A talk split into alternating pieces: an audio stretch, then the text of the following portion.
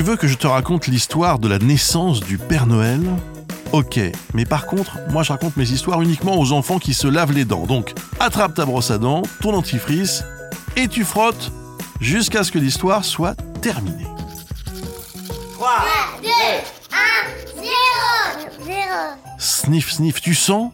Ça sent bon le sapin, le pain d'épices et le feu de cheminée. Mais oui, c'est ça, c'est Noël. C'est mon moment de l'année préféré.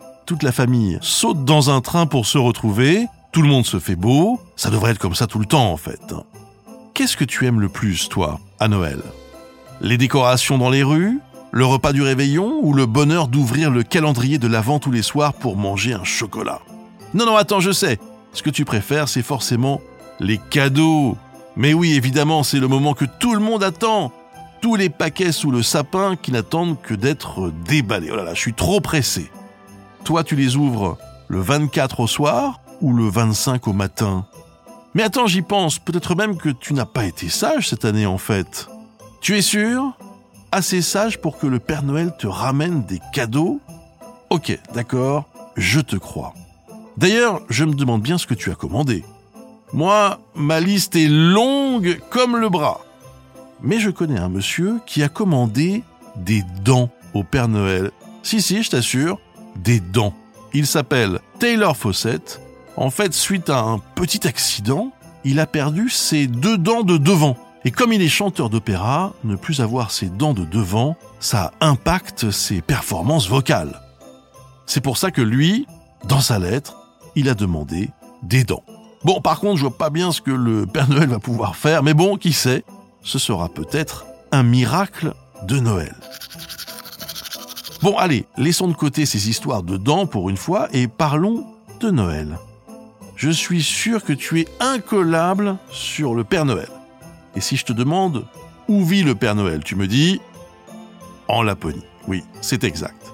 Si je te demande comment se déplace le Père Noël, tu me dis avec un traîneau magique et des rennes qui volent. Encore gagné.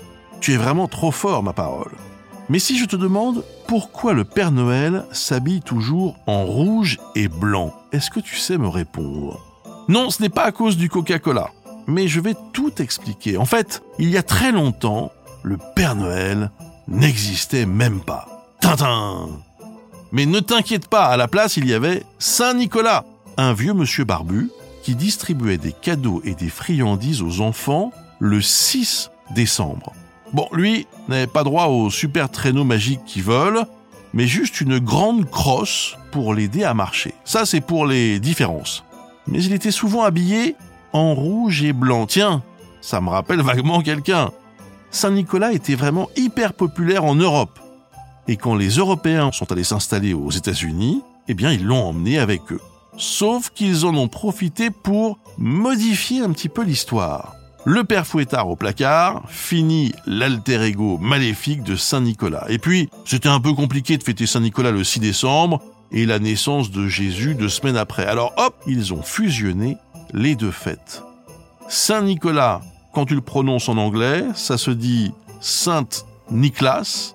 Tiens, tiens, Santa Claus, ça c'est le nom anglais du Père Noël et c'est comme ça qu'il est apparu.